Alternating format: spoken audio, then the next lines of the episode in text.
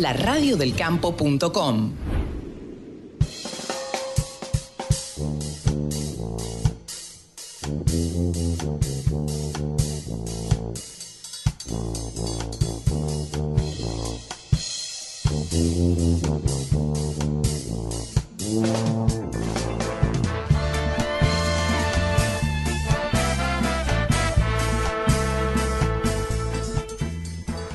Huguito, buenos días, buenas tardes, buenas noches. ¿Cómo estás, querido? Bueno, periodista agropecuario en México, cordobés, pero radicado en México. Como siempre, el contacto habitual con la radio del campo. ¿Cómo estás, Hugo? Hola Carlos, como siempre el gusto de saludarte, de saludar a la radio del campo, la estación digital que a través de internet llega a toda Argentina, a Sudamérica y a distintas partes del mundo contando los temas más importantes vinculados a la actividad agroalimentaria. En este caso, Carlos, con una invitación, una especial invitación para un evento eh, que va a tener como sede a la Ciudad de México, el sexto simposio internacional Interact que tiene como objetivo facilitar desarrollos conceptuales, metodológicos, de tecnologías que estén asociadas con la producción vegetal en entornos complejos como el de eh, bajo estrés hídrico. Hay que tener en cuenta, Carlos, que las sequías están afectando mucho la producción de cultivos en todo el mundo. Hay un gran desafío eh, que es el de justamente idear tecnologías que propendan a una mayor resiliencia de la producción agrícola cuando hay bajo estrés hídrico. Tuvimos la oportunidad de mantener un diálogo, una entrevista con el doctor Matthew Reynolds, es científico distinguido del CIMIT, el Centro Internacional de Mejoramiento de Maíz y Trigo. Él es jefe de fisiología del Programa Global de Trigo y miembro además de la Academia Mexicana de Ciencias. Es uno de los científicos más citados en la literatura científica a nivel internacional. Eh, el doctor Reynolds nos contaba eh, respecto del simposio, pero también de la problemática que tiene que ver con el estrés hídrico, con el uso de agua en la agricultura y los desafíos que hay en ese contexto. Uno tiene que tomar en cuenta que el 70% de todo el agua fresca en el mundo está utilizado en la agricultura. Entonces, con, un, con más gente, con más demanda, obviamente, hay un límite del agua fresca. Y aparte de este, con los cambios climáticos, eh, estamos encontrando cambios de patrones de las lluvias. Por ejemplo, mi plan era sembrar como todos mis colegas en Obregón la semana pasada, pero no era posible porque llovió y normalmente no llueve en noviembre. Y luego este tipo de cambio de patrones de, de la lluvia es muy problemático.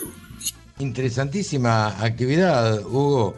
¿Qué otros datos son importantes sobre este evento que nos puedas contar? Además, seguramente, Carlos, eh, muchos se preguntan, eh, bueno, qué características va a tener este sexto simposio internacional, eh, cómo va a ser, cuántos días va a durar. El doctor Matthew Reynolds nos decía lo siguiente. Sí, son cuatro días. Ah, un día estamos aquí en el sede de CIMIT para ver los, las instalaciones, el banco de hemoplasma. Ah, aquí contamos con la colección mundial de recursos genéticos de maíz y trigo Vamos a ver experimentos de largo plazo. Hay una que tiene ya más que 25 años para ver el efecto de labranza y residuos en, en, mejorar um, la situación hídrica en el suelo y para las plantas.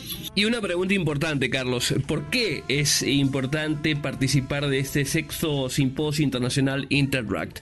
Y el doctor Matthew Reynolds eh, nos respondía lo siguiente. Siempre es útil juntar la gente porque si no, no podemos aprovechar de la complementariedad. Eh, del, del, conocimiento y de las experiencias. Y también hay riesgo cuando no comunicas, comunicamos uh, lo suficiente de duplicar. Y, y, con algo tan importante es importante que estamos coordinando. Es importante, como e, e, es un tema tan grave, el, el riesgo de sequía puede afectar la seguridad alimenticia y también tiene impactos geopolíticos. ¿no? Es, es, es, es tan grave, hemos, observado um, migración de gente por causas de sequía, por ejemplo. Evidentemente, Carlos, y como lo manifestaba el doctor Reynolds, eh, el tema es de enorme sensibilidad y requiere la participación, la presencia, eh, el involucramiento de expertos, de investigadores de todo el mundo. Seguramente así va a ser en este sexto simposio Interdrug que se va a realizar en marzo en la Ciudad de México. Cuestiones como la optimización de producción de cultivos de secano, diseño de cultivos, el crecimiento vegetativo y reproductivo, mejoramientos para entornos bajo estrés hídrico van a ser los ejes temáticos centrales de esta eh, importante actividad que va a durar prácticamente toda una semana. Vamos a seguir hablando del tema, por supuesto eh, es eh, significativo, va a tener su impacto previo, durante y después del evento y lo vamos a estar siguiendo muy de cerca, Carlos. Estaremos atentos, Hugo, a esta actividad tan importante. Muchísimas gracias. Como siempre, un gran placer, Carlos. El saludo a los amigos de la Radio del Campo que nos escuchan en Argentina, en Sudamérica, en distintas partes del mundo a través de Internet. Nos encontramos prontito. Todas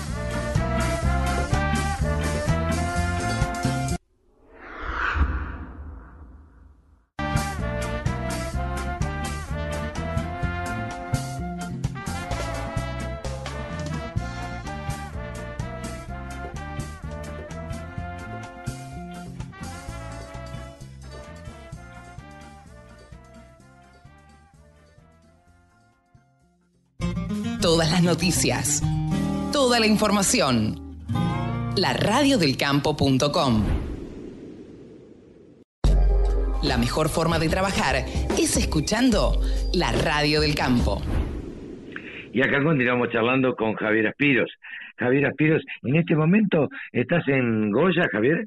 En Goya, en Goya. Bien. En, la ciudad, no estoy, digamos. Sí, sí, sí. Este, bueno, contanos un poquito. Decíamos antes de la pausa que queríamos charlar eh, de la garrapata, porque a mí me parece un flagelo eh, que afecta muchísimo a todo el litoral y que, entre otras cosas, hacen que los productores no sean eficientes o hacen que, bueno, que la ganadería no sea eficiente, no que los productores. Eh, contame cómo está este tema este, en tu zona. Bueno, a ver, por la manera en, en, que entraste en el tema, flagelo, ta, ta, ta, ta, ta, eso empieza en todo, eso está en el encabezamiento de todos los programas de lucha y erradicación de la garrapata, esa mm. frase. Quiere decir que ha sido culturizado ya. Sí, claro. Este, ya está, ya sos de lo positivo, ya te, te, te bueno, medio mundo, medio mundo o más, o te diría que la gran, este, eh, en, en las zonas muy aptas para garrapata, no habla nunca de garrapata, o habla muy poco de garrapata. Este, eso es, es muy curioso. Este, vos te vas a Uruguay, estás con un ganadero de Uruguay, Uruguay tiene solamente una pequeña fracción que está en zona de erradicación, y cuando habla, cuando te pones a hablar con el tipo, mate, mate bajo el brazo el tipo en la playa, te pones a conversar, y habla, puede hablar un minuto de y después empieza a hablar de cómo están las olas, y cómo están las, las minas que está viendo y eso, pero no habla de garrapata. Claro. No habla de garrapata. En, en, en Brasil, idem, ¿no es cierto? En, Australia se dejó de hablar del tema, se dejó. ¿Pero por qué? ¿Porque no se puede combatir? ¿Porque no? Porque no, no, no, no, hay espíritu de combatir. ¿Cómo, ¿cómo es? A ver, combatir, eso yo también, ¿eh? que, eh, ¿No podemos erradicar la garrapata? Definitivamente la, la, garrapata puede radicarse en zonas, y otra vez decir, es una frase endémicas de menor altitud. A ver, la garrapata en una zona que en la que no puede sobrevivir. ¿No es cierto? En Ushuaia no hay garrapata. Bueno, no, hay garrapata como ¿no es cierto? En la base de Marambio no hay garrapata. No, ¿Estamos de acuerdo? Seguro. en Tierra de Ventana tampoco, va para arriba, para arriba, hasta que llegas al sur de Entre Ríos y antes, donde hay una población oscilante que depende del frío y la humedad anual. ¿No es cierto? la garrapata no soporta menos de dos meses con 15, con, con medias menores de 15 grados y, y déficit de eh, déficit hídrico, o sea, tiene que ser, tiene que haber este exceso, tiene que haber humedad ambiente, eh, eh, está por sobre el equilibrio de la humedad ambiente prácticamente todo el año. Sí, tiene que haber calor y humedad, ¿no es cierto? Calor y humedad. Me refiero a la garrapata común del ganado. Sí, sí, sí. Entonces, eso, eso hace que desde, digamos, desde la altitud de, de, de Villaguay hacia el norte y todo el norte, este, la pretensión de erradicar es poco menos que imposible, no se ha logrado con ningún parásito. ¿Y por qué compramos esa idea? Compramos esa idea, esto hay que, que la gente no sabe, porque copiamos una estrategia de Estados Unidos. ¿Y por qué Estados Unidos adoptó esa estrategia? Lo adoptó por razones muy distintas a las que nosotros tenemos, por razones comerciales, porque el sur, toda la zona del Golfo, algo Florida, pero no es una zona, no es una zona y, Florida y Georgia, etcétera, no es una zona, digamos, la costa del Golfo, ¿no es cierto? Eh, Luisiana, eh, no, e, esas, en esas zonas había, había garrapata y, pero la hacienda era totalmente, era perfectly healthy, dicen digo, estaba perfectamente, no pasaba nada, no pasaba nada. Pero, que no, no la afectaba como afecta acá al animal. No, prácticamente no, prácticamente ah, no. Y es escandaloso lo que te digo. Ahora, pero vamos a seguirlo, vamos a seguirlo. Cuando, el, después de la guerra civil, en el fines del siglo XIX, se, este, se, se eh, la demanda de las zonas desarrolladas del nordeste americano y de, y de California, que estaban en una explosión, empieza a demandar carne, ¿no es cierto? y era había que multiplicar por varias veces el valor de la era varias veces más cara la carne en New York, en la zona de los Grandes Lagos, en, en, en, la costa este de Estados Unidos o en California que en Texas, que era una zona de cría gigantesca, y en Texas, el Texas húmedo, ¿no es cierto? Y en, eh, en Texas, que, porque Texas es, es el invento. Entonces, ellos la única manera que tenían era ir por arreo. Esas tropas iban solamente por arreo hasta Punta de Rieles. Vos habrás escuchado esa palabra Punta de Rieles en Argentina. Como, Era hasta Punta de Rieles. Hasta donde podían cargar en los trenes. Hasta donde podían cargar en los trenes para ir a Chicago, que era el gran mercado. ¿Qué pasa? Eso no, no, eh, digamos, los, los, los vecinos, los, los, desde Hueco o un poquito más hacia el norte, en Texas, este, la hacienda no conocía garrapata porque en esas zonas llega a haber eh, fríos de menos 15 grados, de 15 grados bajo cero. O sea, la garrapata no puede vivir. Entonces, no estaba inmunizado a los parásitos de la sangre. Pensé en la malaria. Pensé en la malaria que transmite la garrapata. Hemoparásitos, ¿no es cierto? Que es básicamente uno, con dos, con dos especies. O sea, Babesia, que son dos, hay dos veces. Ese es el problema. El problema no era el daño directo de la garrapata, que no es tan grave, que no es tan grave y que con muy poco tratamiento se soluciona, y el problema era las enfermedades que la garrapata transmite. Y como el ganado de Texas era resistente, no pasaba nada. El problema era cuando iban por arriba hacia el norte, pasaban cierta latitud y, y, en los veranos contagiaban, este, le caía la garrapata al piso, la garrapata ya estaba llena de huevos, la garrapata en el fin de su ciclo, le caía al piso, en verano explosionaban esos huevos, subían Contaminaba el piso, ensuciaba... Y, ensuciaba... Eso ocurría hasta el próximo verano, hasta, hasta, que llegara el invierno y se terminaban, ¿no es cierto? Entonces, no se les ocurría nada. Los, productores locales no entendían por qué se les moría y le decían, decían la Texas Fever, ¿eh? la, fiebre de Texas. Porque la traían los de Texas. incluso en el norte de Texas tampoco había. En el Panhandle, el norte de Texas, no había ese problema. Ok, ¿y esto, pasó ¿y esto parecido pasó en la Argentina? Entonces se, se, copian la estrategia, dices, la única manera, que porque en ese momento no había bañaderos, y no, hoy podrías cargar un novillo en Texas, si quisieras llevarlo a Chicago, lo limpias, como decimos en la jerga, y lo cargas hacia el norte. ¿sí? Pero antes no se podía, porque iba por arreo, o sea, estaba limpio y a la semana siguiente se... Entonces, lo, lo, lo, limpiaban con, con unas técnicas muy agresivas, con arsénico y con esto y con lo otro, hicieron un gran desastre, salieron a matar ciervos, mataron, de, prácticamente desapareció de Texas un ciervo que es como si vos dijeras el venado de las pampas, lo mataron, desapareció de Texas, ¿no es cierto? Porque se dieron cuenta que también la garrapata cumplía el ciclo del ciervo. Claro. ¿No es cierto? Además de desapareció el chimango por toxicidad, claro. los campos también a lo largo de la, de la, de la, del, del digamos, del, del, trail, decían, ¿cómo se llama? De la huella del arreo. Sí. ¿Está? Entonces hicieron un desastre. Y nosotros copiamos sin necesidad ese modelo. ¿Por qué sin necesidad? ¿No es, tan, ¿No es tan grave en la Argentina? Porque Argentina ya tenía... Esto se, se en el 1908 copiamos la norma americana, prácticamente sobre la que ellos pusieron, ¿no es cierto? Mm. Pero nosotros ya teníamos este eh, ferrocarriles. Bueno, por ahí en esa época, principio del siglo XX, yo no sé si, si la hacienda aquí al norte iba a Concepción del Uruguay, a los, a los frigoríficos, no sé cómo llegarían, pero era ahí en el borde de la zona, no tenía que llegar hasta Buenos Aires, ¿me explico? O sea, no. Entonces, eh, eh, se copió eso, y hay otros condicionantes muy divertidos de por qué se copió. Algunos condicionantes que son, que a mí me, me, me dijo alguien, mira, en ese momento ya, en el 1908 sale una primera norma que habla de exterminar, ya no de erradicar, es peor, exterminar la garrapata, era, era, era como, era, era medio nazi. Después, en el 1938 sacan una ley que ya es específica de garrapata, por la cual este eh, se hace una se, se, se habla de un avance este eh, no no sé no sé no se figura en el texto pero es una guerra eh, eh, activa, digamos, tomar la iniciativa, no me acuerdo ya la frase que Por lo cual se decide empezar de sur a norte por franjas. Esa es la estrategia adoptada. En el sur de Santa Fe, de Venado Tuerto, donde había garrapatas ocasionales, se fue muy rápido. Al norte de la provincia de Buenos Aires había también garrapatas ocasionalmente. Cuando hay muy pocas garrapatas es muy probable que no tenga que no tenga la babesia. Claro. Muy probable. Entonces no. Y se fue muy rápido hacia el norte. Había ya, ya habían limpiado solo los productores porque tenían los mismos acaricidas que eran para las ovejas.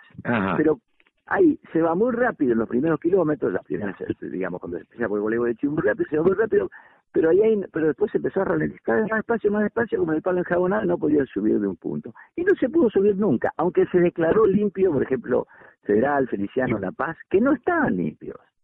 Claro. No estaban limpios. Entonces, no, porque eso estaba limpio. No estaba limpio, coño, que va a estar limpio ese productor ahí en el año 81, 82 y había garrapata. ¿Y la situación actual cuál es?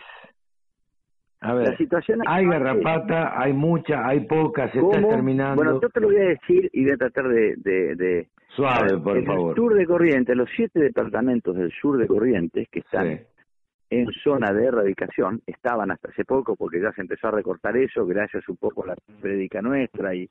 Eh, en un momento dado, tenemos que hablar de la ley de los grandes números, porque algunos te va a decir, el campo de tía, en tal lado, no hay más garrapata y el bañadero no lo usa. Ah, sí, el ¿y cuántos hay? ¿Cuántos hay de esa situación? O sea, la ley de los grandes números dice corriente del campo libre de garrapata. Después de una lucha empezada, digamos, en los 60 y algo, algo, ¿no es cierto? Ahí. Norte de Entre Ríos, me atrevo a decir que es casi la misma situación en Feliciano y La Paz. Mucho. Sí, mi campo, hasta limpio. ¿Podés dejar de tratar? No. No, dejar de tratar no. Limpio. Claro. Esto no está limpio. O sea, limpio es un campo para las normas internacionales mm. copiadas en la Argentina y que ahora tratamos de hacerlas más laxas para ganar el arco, a ver si podemos demostrar algo, mm. es que un campo está limpio cuando está puede estar un año completo sin aplicar garrapaticida. Ningún garrapaticida, claro. Entonces, no está, entonces no está limpio, apareció una garrapata, pero no está limpio, la nena no está un poco embarazada.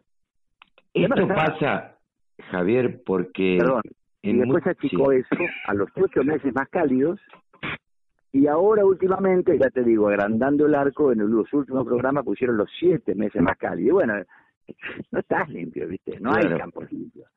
habrá uno, no importa. Eh, Javier, eh, ¿qué se debiera, a ver, Primero, ¿es posible erradicar la garrapata? No, en las zonas endémicas de mayor altitud, no. No es posible. No, en ningún lugar del mundo. Ningún lugar del mundo lo logró. Ok.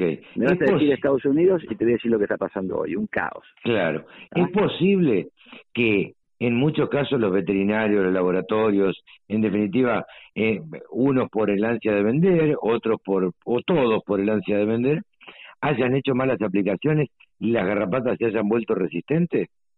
A ver, el gran enemigo, la resistencia, en este momento eh, hay un trabajo no publicado, eh, lo tengo, te lo paso, no lo puedes publicar porque yo sé que no está publicado, este, pero pero lo vi ya hace un año, se le escapó a un a un investigador y el otro día vi que lo manejó en una charla de nuevo este y me miró como diciendo, entonces le saqué la foto. ¿no sé que lo tenés.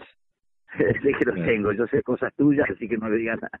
Este, eh, donde no hay, a, los, a los, todos los grupos químicos hay resistencia acá en Corrientes, elevada, excepto uno, que es el flasurón, pero el flasurón no es una herramienta para erradicar la garrapata y sí para controlarla, que es la frase que nosotros, el paradigma que nosotros, o sea, control. ¿Cómo se hace control? Bueno, se, a ver, cuando yo estudié agronomía en los años que terminé en el 76, se hablaba de erradicar el gramón, el sinón dáctilo. ¿Vos tenés noción de lo que te estoy diciendo? Claro. Sí, sí, se hablaba de erradicar el sorgo de Alepo. Claro. Hoy te habla de controlar el sorgo de Alepo. Sí, Hoy sí, vamos a decir qué se hace, qué se hace con eh, el, la oruga esta que perfora el, maíz, ¿no es cierto? Eh, la, se, se, usan herramientas genéticas, maíz RT, ¿no es cierto? Etcétera, etcétera. Pero se trata de mantener el equilibrio, porque si vos te pasás en la herramienta, este, eh, quemás la herramienta que tenés. Seguro, sí, Por eso se dejan las famosas áreas refugio, claro. o sea, donde se siembra a la vuelta del lote o incluso intercalando eh, maíces que son que no son BT para que haya para que la mariposa se reproduzca y para que sigan eh, para que siga reproduciéndose cepas susceptibles de la mariposa que normalmente son eh, genes dominantes son son responden a genes dominantes no es cierto pero si vos la única este, selección que le propones a la garrapata en sus ambientes es bancarse acaricidas, van a empezar a resignar otras cosas para soportar la, los acaricidas. Y sobre todo, cuando se habla de acaricidas que son de larga acción, los acaricidas de larga acción empieza a bajar la concentración de largo, a, lo largo del tiempo y empieza a, seleccionar garrapatas que son razonablemente resistentes. Y a lo largo de los años, o sea, la resistencia surge al azar, son genes que surgen al azar, punto pero se difunde y potencia por el mal manejo y el uso de la reacción, por ejemplo, en este caso. entonces, hay que hacer cuáles son nuestros, nuestras áreas de refugio en ganadería. Y pueden ser potreros refugio, animales refugio, que, que, que, hay animales que tienen. O sea, no, no pasarse de rosca. O de hecho ya los hay, que son los ciervos, que hay una explosión de ciervos en la provincia de Corrientes de Entre Ríos. Ah, mira vos, no sabía esto. Explosión de cierros, explosión de, Bueno, pero en definitiva están... Volvemos al tema que me comentabas hoy, eh, que como en Estados Unidos que mataron los ciervos porque lo que hacían era contaminar los campos. Este, no no puede darse de que... Eh... No, eso, eso les pasó. Ellos con el... En esa época tenían, el principal ciervo que tenían ellos era el eh, venado de cola blanca, muy mm. parecido a nuestro venado de las pampas. Pero después y curiosamente muchos de los mismos productores que impusieron la erradicación no se dieron cuenta que estaban pateando en contra, trajeron, eh, eh, por ejemplo, el Nilgay, que es, que es, un, animal muy grande, de 300 kilos, que hoy lo tenés en, en un lugar y, mañana está a 80 kilómetros de distancia. Ah, caminador. sí, sí, sobre el cual la garrapata completa perfectamente el ciclo, ¿no es cierto? También tienen, igual que nosotros, el Axis, que carga muy poca garrapata, pero vos necesitas una nomás para mantener una población Sí, sí, sí, totalmente. Necesitas 400. Claro. Necesitas que ponga dos huevos fértiles, sí, sí. no 500 huevos o 3.000 huevos fértiles, ¿cierto? 3.000 larvas. Sí, sí, sí. No, hay que, hay que gestionar, hay que convivir. El INTA desarrolló un, como en todo, como se hace en todo el mundo, cuatro tratamientos anuales, tratamientos este, estacionales en la época justa, este, para bajar la carga y recuperar lo más importante de todo, que es la resistencia, la, la inmunidad de los vacunos a los a los microorganismos, que se recupera naturalmente, para eso tiene que haber una carguita de garrapata que no es tan baja. pero que esté por debajo de un umbral de daño económico, ¿sí? Claro, sí, sí, sí. sí. O sea, bueno, vos no aplicás con un avión un insecticida porque ves una mariposa en el campo. No, está claro. Está, claro. Bueno, lo mismo, entonces el concepto de, de, manejo integrado que incluye que incluye el concepto de umbral de daño. Para muchos que venden productos, eh, eh, el manejo integrado es solamente rotar productos. Principios activos. No, no, esa es una de las patas. Entonces, este, cuatro tratamientos por año, en el momento justo, fin del invierno, agosto, después, bueno, no importa, se hace cuatro y hasta tres tratamientos por año, como hacen todo el mundo. Este, salvo en Estados Unidos, viste, que, que, están en un problema, que ya te digo, muy grave, muy grave. ellos dicen, eh, eh, la garrapata come back with revenge. vinieron, volvió, volvió en venganza. Claro, volvieron a venganza, claro. Sí, sí. Eh, Javier, la verdad que súper interesante la charla, eh, sos muy claro para, para explicar, este, da gusto charlar con vos. Eh, te vamos a volver a molestar acá de la radio del campo como para que nos des un panorama así como, como ha sido ahora y de de cómo está la, la, situación, porque ya te digo, nosotros solemos este, hablar con productores agropecuarios para que nos cuenten la realidad de cada zona y la gente que la vive y que la sufre y que la disfruta también y que, y que gana plata con ellos. Eh, nosotros somos los, los que pensamos eh, que los empresarios deben ganar plata y están para eso los empresarios, tienen que ganar plata eh, y, y, eso está muy bien, el empresario se ha creado para eso, las empresas son para eso. Javier, un gusto grande, eh, te despedimos y, este, y seguiremos charlando en otra oportunidad y, y te vamos a tomar un poco como, como corresponsal, si no lo tomas a mano. Bueno, bueno, este, ¿cómo no? ¿Cómo no? Eh, la verdad te, quería te quería decir sí. la rapata que, que, que dice por, porque la gente ya me conoce uh este a mí no me de hecho se había caído se estaba cayendo la lucha de hecho no es cierto pero quedaba el margen de discrecionalidad de algunos talibanes que entonces cuando uno hablaba de estas cosas se vengaban eh, clausurando campos porque no le clausuraban a todos sino a los que se le ponían en, en, contra. Porque hay una, la garantata había de la vaca y había una corporación había gracias a Dios creo que ya no que pretendía dividir los productores con todo este tema. Pero el asunto es el siguiente, ¿qué es lo importante? Lo que es lo importante para mí. La verdad es una boludez, con perdón. El problema es el, que es un, una extraordinaria parábola del mal manejo de un problema en Argentina. O sea, es extraordinario. ¿Cómo no vemos, cómo nos sacamos la nariz afuera y vemos qué hicieron en Uruguay, en Brasil, en todos lados? Claro. Sí, sí, sí, nada más que eso pedimos, ¿viste? ¿Qué, ¿Qué, dicen los investigadores Nada más, nada más. O sea, importancia como ejemplo de la mala gobernanza. ¿viste? Sí, sí. Eh, me olvidaba de hacerte una pregunta y es la última y prometo porque yo soy capaz de este, charlar dos horas seguidas. Eh, ¿Qué opinas de lo que viene? Ah, qué problema, te dejé mudo con esta. No, no, eh, eh, uno conoce a algunos de los autores, de los, de los actores, perdón, sí eh, y no me deja lugar para el optimismo, no me deja lugar para el optimismo. Este, yo me acuerdo que mi padre por ahí era, era, desértico, y este país, esa frase, este país, este país, mm. tal cual, este país, lo otro. Y la verdad es que me quedo sin argumentos cuando estoy con mis hijos. Claro, sí, sí, sí. sí. Me quedo sin argumentos cuando veo este que se que se enaltece lo que yo creo que es lo correcto se enaltecen valores que son este viste que son los los que uno trata de inculpar lo contrario y no me refiero a que si el, feminismo sino la agresión sí. está a la imposición y al desconocimiento del alma del ser humano que es el objeto de la política ¿viste? sí sí sí sí bueno, habrá que esperar y ver qué es lo que pasa. Este, No nos adelantemos porque por ahí hasta nos sorprenden gratamente. Ojalá Sería muy sea. bueno. Ojalá sea. Eso sí, me, olvidé. Eso es lo primero que te tenía que haber dicho. Ojalá que nos sorprenda. ojalá, este, Pero el científico viene con la edad, ¿no es cierto?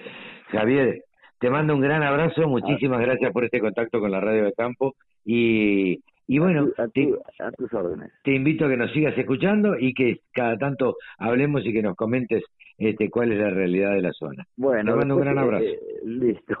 chao, chao. Saludos. Gracias. Todas las voces, todas las opiniones. La radiodelcampo.com. La Radio del Campo. La mejor información del agro con la mejor música las 24 horas. Como hacemos habitualmente aquí en la Radio del Campo y en Nuevos Vientos en el Campo, estamos en comunicación ahora con un productor de la zona del litoral. Eh, no lo voy a presentar porque ha hecho mil cosas a lo largo de, de, su trayectoria y se llama Javier Aspiros, es productor, como les decía, del litoral y es un conocedor de la zona. ¿Cómo estás, Javier? Gracias por atendernos. ¿Qué tal, Carlos? ¿Cómo estás? Un gustazo. Bien, bien. Gracias por, por haberte puesto en contacto, porque la verdad la radio tiene estas cosas este, que genera que la gente escuche, la, eh, la adopte de alguna manera y después haga comentarios y se comunique con la radio y se comunique con nosotros y a partir de ahí hemos armado esta especie de red de comunicación.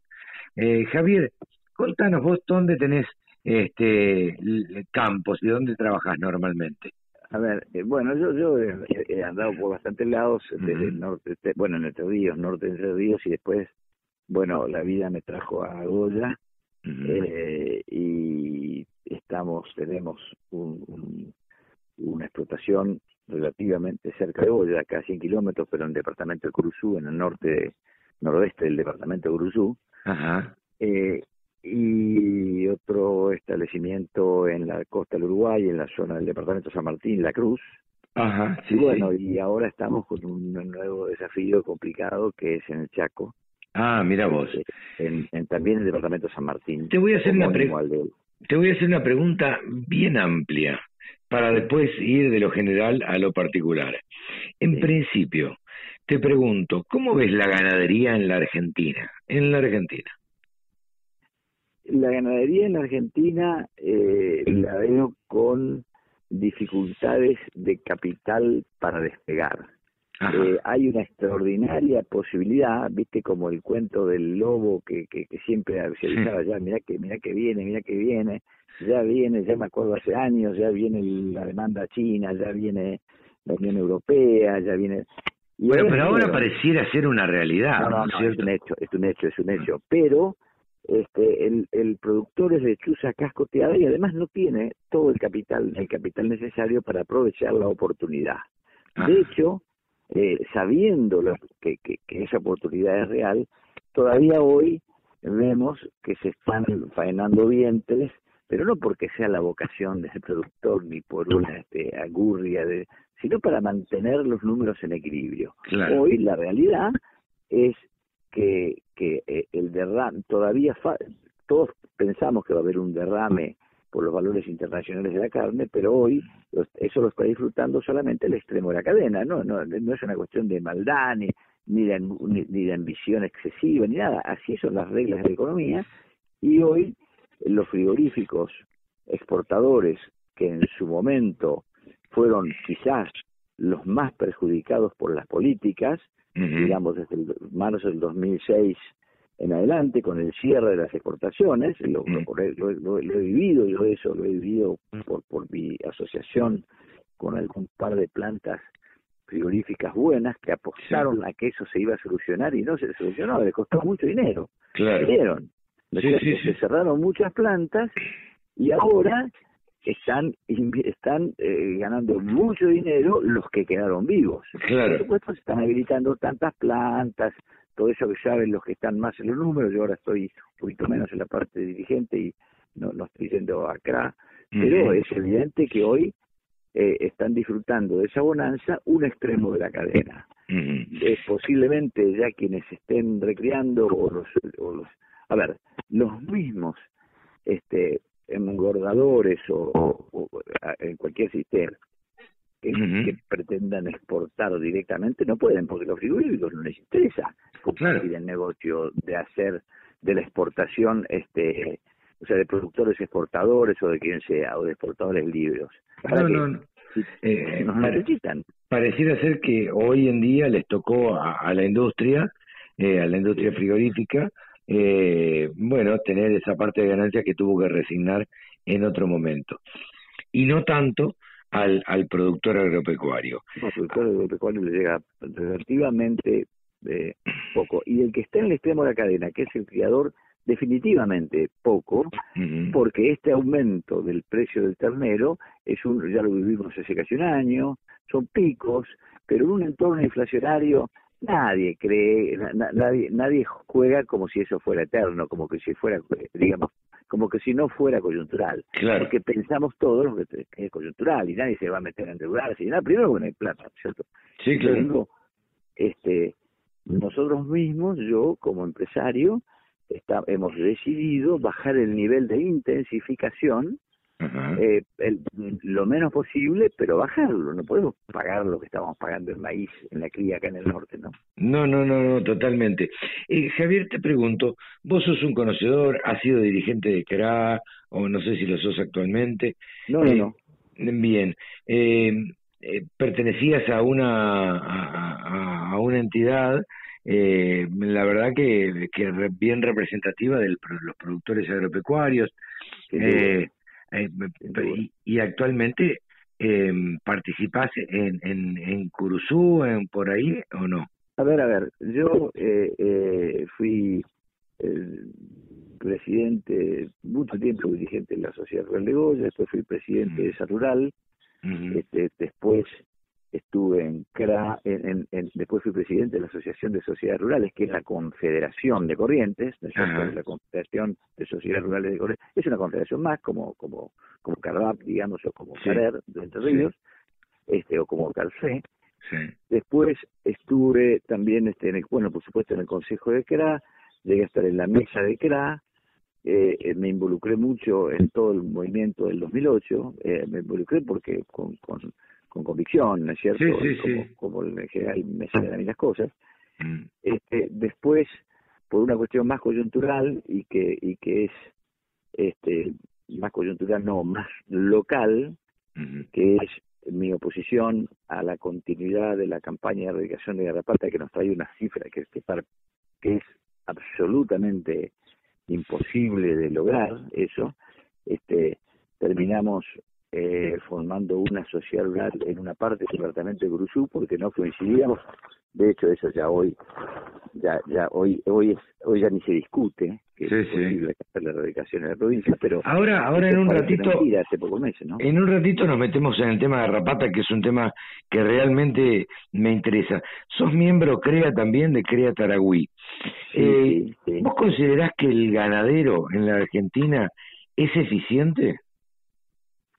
Yo creo que es tan eficiente el ganadero como puede serlo. este, la, la cabeza del ganadero no es distinta de la de cualquier otro empresario de cualquier otro rubro.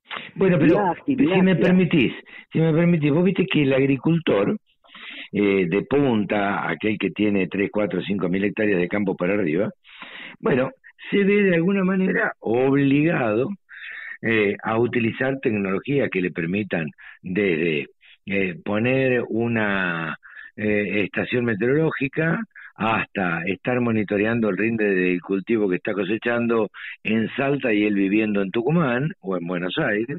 Eh, O sea, utilizar a fondo la tecnología, o, o, fumigar, o pulverizar, o, poner cualquier fitosanitario determinado sobre cada planta, porque, bueno, hay manera de que vayan leyendo mediante infrarrojo eh, la, la, la, clorofila. Ahora bien, digo, dicho esto, eh, yo lo que quiero significar es que la agricultora adopta la tecnología. No le queda otra que adoptar la tecnología. ¿Vos crees que sucede lo mismo con el ganadero? A ver, a ver, este, no es ninguna, es de la misma especie eh, Homo sapiens hmm. que el ganadero, que el agricultor. Hmm. En lo personal, eh, yo alguna vez me acuerdo que, mm, eh, como llama el presidente, el expresidente de Echar, Echarte, bueno, no me estoy acordando, eh, eh, se refirió al, al, al, al sector ganadero de alguna manera este eh, digamos, poniendo como que se desperdiciaban posibilidades. Y la verdad que el, que el productor ganadero es tan eficiente como puede serlo. Primero que nada, porque aquel productor ganadero que está vivo y parado hoy en lugares difíciles como es el norte, yo, yo le dije y lo repito ahora, es un tipo que está en condiciones de dar clase en las escuelas de administración de Harvard o de Stanford donde se le dé la gana, porque está vivo. Claro está vivo. que, que es un montón.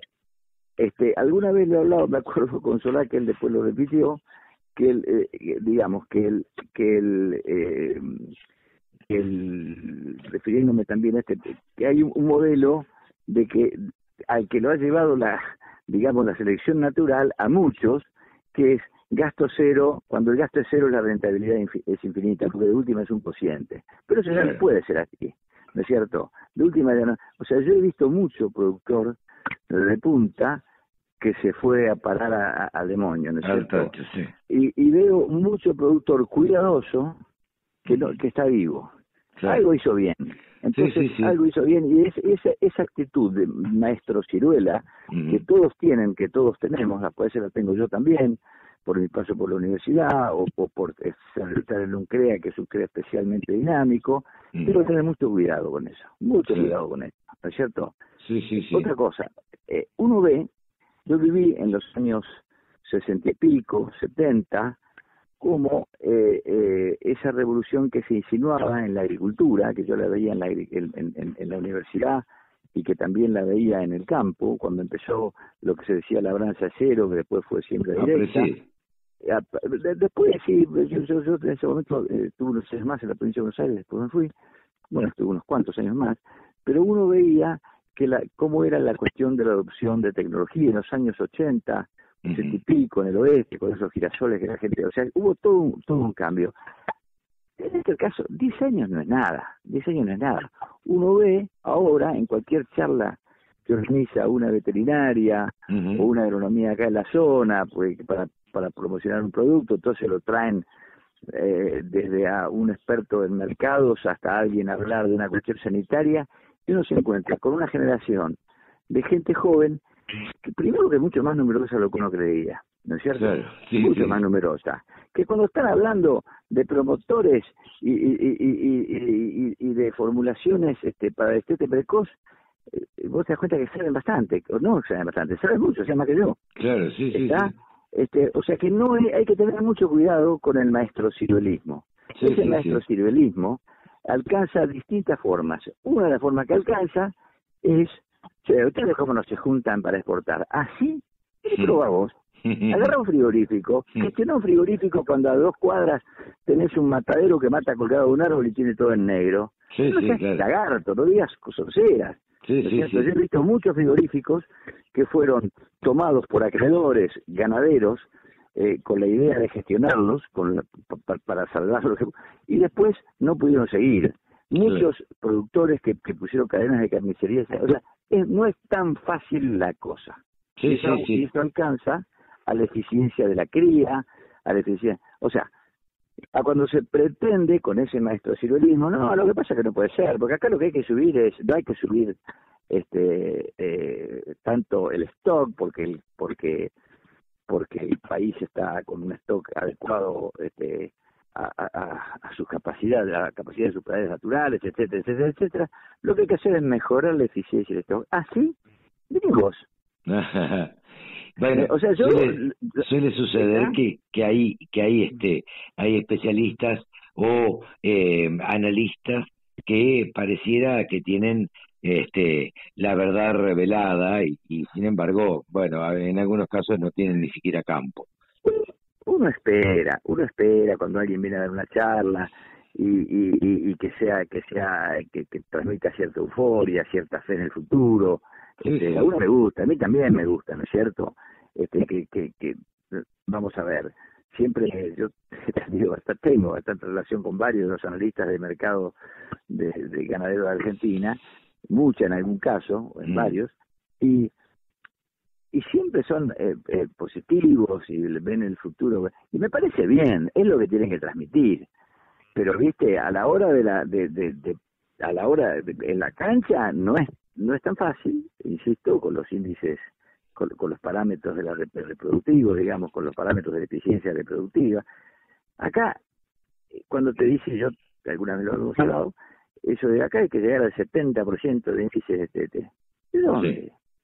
Eh, habiendo corrido el rodeo, eh, el rodeo nacional, habiéndose corrido a los peores campos y, y, a, zonas marginales, ¿no es cierto? Sin destetes precoces masivos o sin tratamiento de lactancia, es muy difícil. vamos a decir, yo tengo índices reproductivos eh, de preñez altísimos. ¿Pero en base a qué? Base a, a de comer en campos bravos, difíciles, de precoz por punta. O sea, todo, todo terreno que los 60, al 60 días respeto. Entonces premia muchísimo. Claro, con peluca cualquiera rubio. claro. ¿Viste? Eso está Pero bueno. no sé si estoy, si estoy haciendo lo mejor. Bueno, hay muchos adelantos que van a aparecer en el próximo tiempo.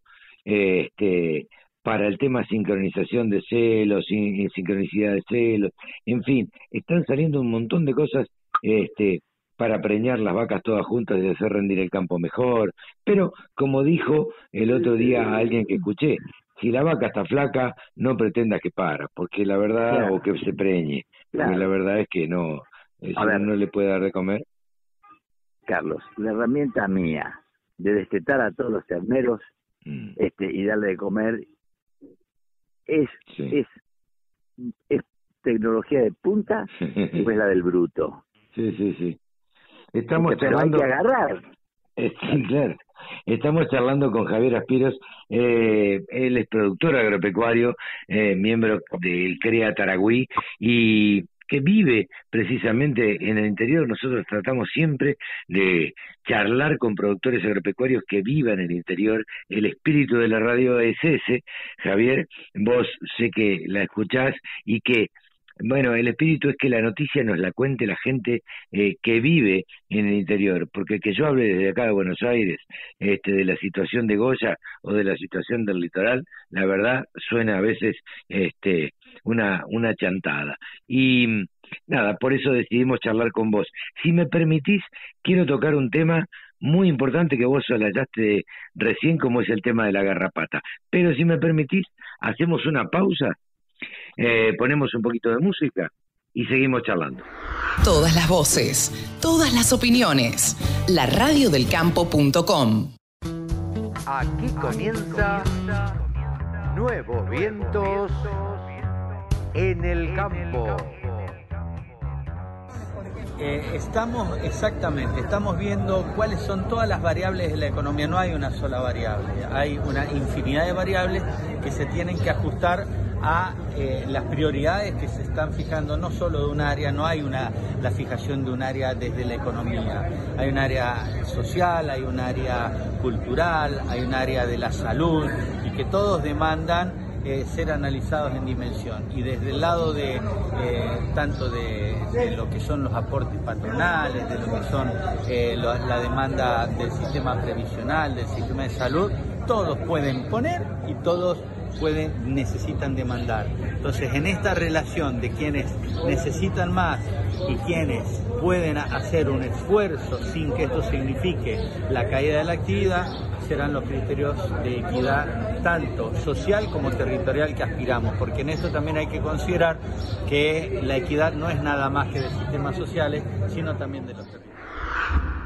Todas las voces, todas las opiniones. La radiodelcampo.com.